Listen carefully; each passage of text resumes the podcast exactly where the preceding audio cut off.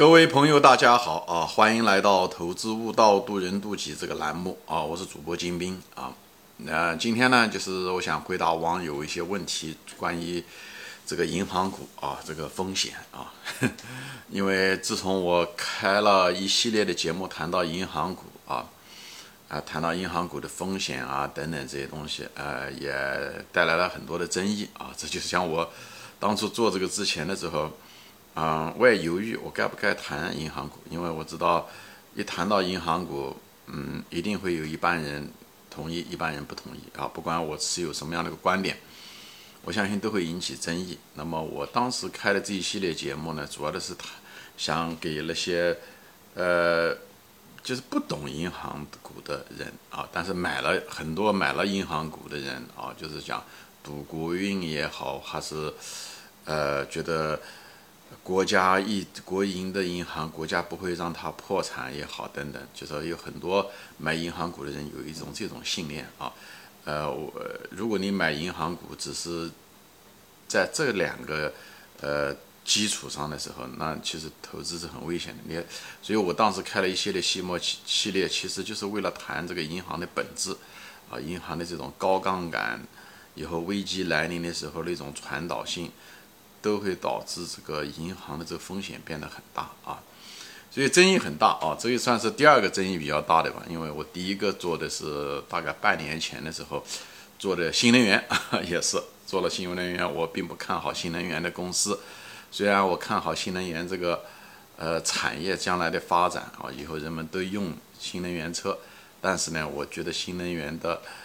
呃，实现首先新能源的使用需要时间啊，还有就是投资新能源的公司，呃，很可能因为过度竞争啊，无论在资金上的过度竞争，还是行业的过度竞争，嗯，可能在黎明前倒下，看不到明天升起的太阳啊，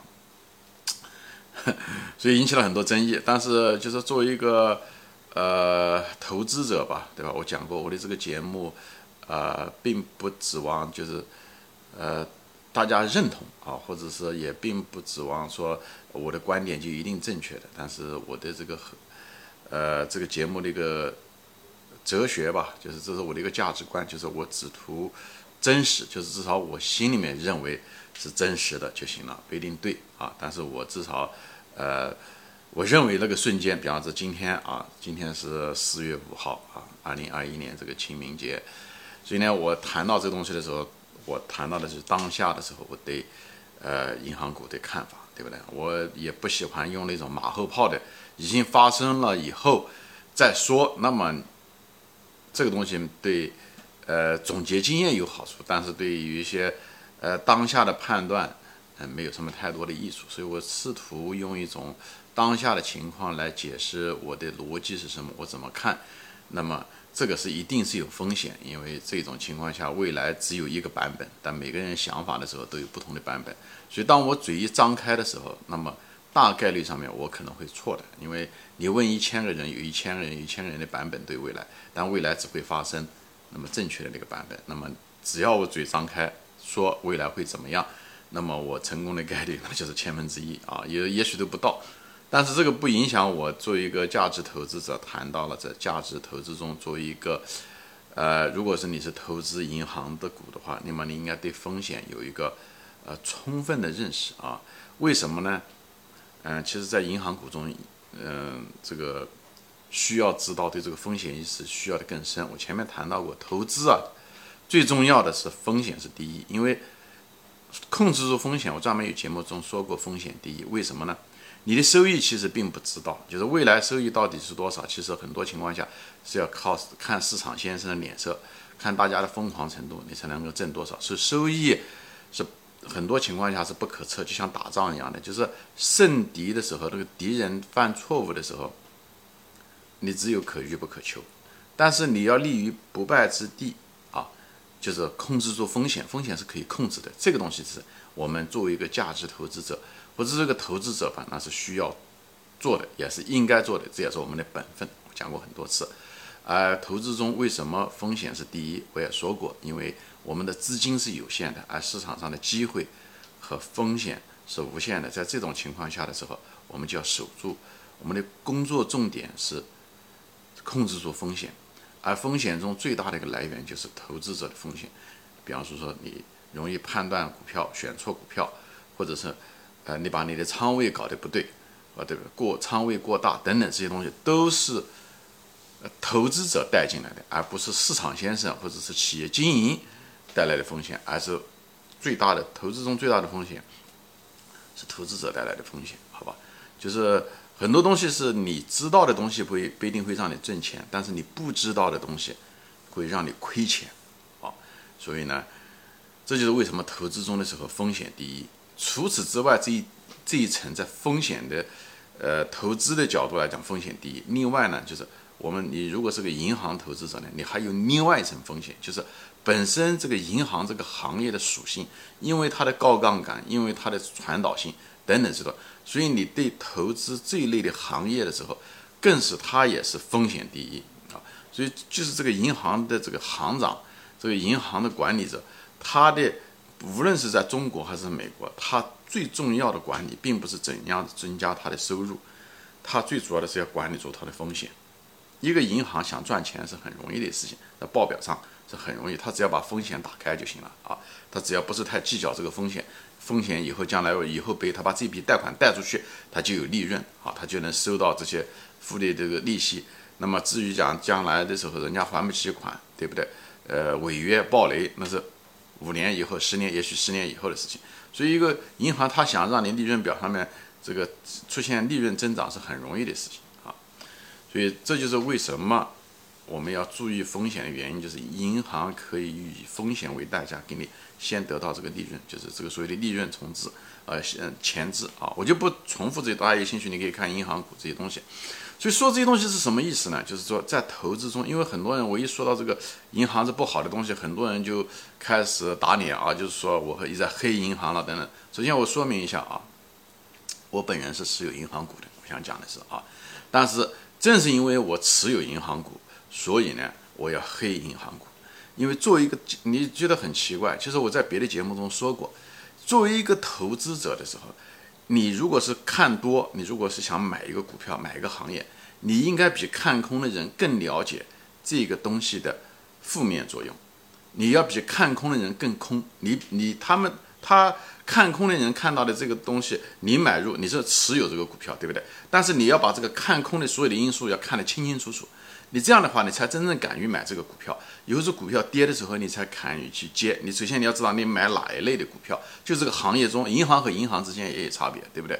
所以呢，你必须要对这个就像使用工具一样的，你要对它的负面像吃个药一样的，你对它的副作用要非常非常清楚。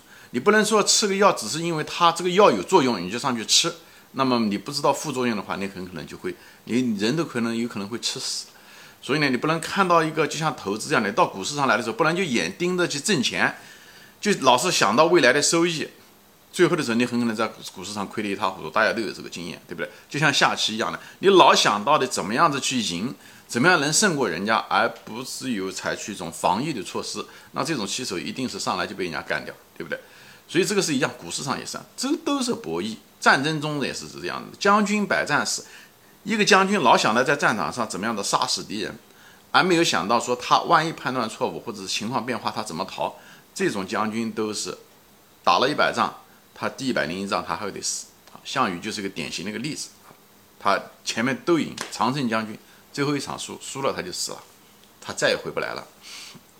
是一样，在投资中这个博弈游戏中也是一样的。所以我就是跟投资中者说。我们作为一个投资者，我们应该把我们的主要的精力不是在拿来去确认我们投资标的有多厉害啊，这是一方面。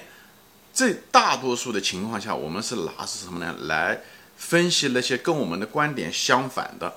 把这些，如果我们只把观点相反的东西都想通了，觉得大不了就是这样子，这最坏的结果就这样的时候，你反而敢买入持有这个股票。这股票下跌的时候，你就不会担心，因为这所有的可能的糟糕的因素都给你考虑过了。这也就是为什么我是一直就是强调买任何一个东西的时候，标的的时候，特别是银行股，就包括能源、新能源股也是一样的，就任何一个投资标的。包括白酒是一样，你都必须要想，你哪怕买了这白酒，你必须要知道这个白酒的利空的消息是什么，潜在的利空的因素是什么，你要把它想得很透、很透彻。银行股更是如此，因为银行股讲了，它有一个经营中的一个巨大的一个杠杆，它容易破产的风险，或者是大量贬值的风险，就是它的一种资产啊等等，因为它很多都是债务的形式存在的资产，所以又是高杠杆，所以它容易把净资产如果坏账率很高的话，净资产会清零啊。所以正是因为这些东西，我们要对它要有比平时的那个投资标的更双倍甚至是十倍的那种敏感性，哎，所以你投资任何一个东西，前面讲了，就作为一个价值投资，不管你不一定是投资银行股，你一定要对正反面要对反面的意见要更重视，这样的话你想透了，你才能真正持有住。很多人股票就是看对了。持有不住，他就是因为这坏的这些方面，他他希望不会发生，所以呢，他就不想去考虑。所以一旦那个东西发生的时候，他反而在，哎，反而草木皆兵，反而害怕了，失去了勇气。所以要有一个健康的一个态度。虽然你坚持，就像抗日战争一样的，当年抗日战争那种开始的时候很乐观的人，最后反而在革命低潮的时候，他反而产生了一种投降的情绪，啊，失望的情绪。都是一样的，这是其实是同样的心理，就是当你把这个最坏的结果考虑完了以后，你反而敢干这件事情，啊，最坏就是这样子，所以我也就不怕了。最怕的就是你不考虑这些东西，最后事到临头来了，这时候你反而害怕了，你在最后一瞬间你的心理崩溃了。很多人价值投资者，所谓的价值投资者，他买的低，最后卖的更低，很多原因就这样。当年的茅台也是这样子，单兵先生在茅台最低的时候卖掉。他还写过《时间的玫瑰》这本书啊，所以怎么说呢？就是，总之风险第一，风险第一是什么意思？就是作为一个价值投资者，我们要永远把我们的精力看看到风险内侧。投资是硬币的两块，一个收益，一个是风险。收益是靠天收，就像农民一样的，运气来了，它能够升很多倍，那个东西我们是控制不了的。取决于别人的疯狂，当然我们也知道它一定会价值回归，回归完了之后也许还涨很多。这个东西我们不需要关心，好，我们已经判断过了。最主要我们要关心的是风险，我们是不是在判断上逻辑上有错误？我们有没有逻辑盲点？这些东西我们有没有看没有看到该看到的东西？我们有什么东西我们不知道？这些东西会让你亏钱在股市中，好，不断的在说，其实跟做人是一样的。我们做人的时候，啊，我们有什么优点，当然很重要，对吧？最主要的是，我们要特别在博弈，在市战场上博弈的时候，我们一定要知道我们的弱点在哪啊。我们哪个地方没有考虑到？就像一个将军一样，他在战场上像苏玉打一场淮海战役一样，他永远想到的就是哪个地方他没有考虑到，哪个地方如果他计划的时候没有如他所愿，他的备案是什么？这个才是最重要的。啊这个才是最重要的。所以呢，在投资的时候，嗯，我谈到这个银行股的时候，虽然我个人拥有银行股啊，虽然拥有的不多，但是我也把银行的这所有的风险都考虑到了。正是因为考虑到这风险，我会选择某一个银行去做，而不是选另外一种银行去做，就是因为背后有很多的这方面的逻辑啊。我反反复复这样的说的是什么呢？就是想把大家的。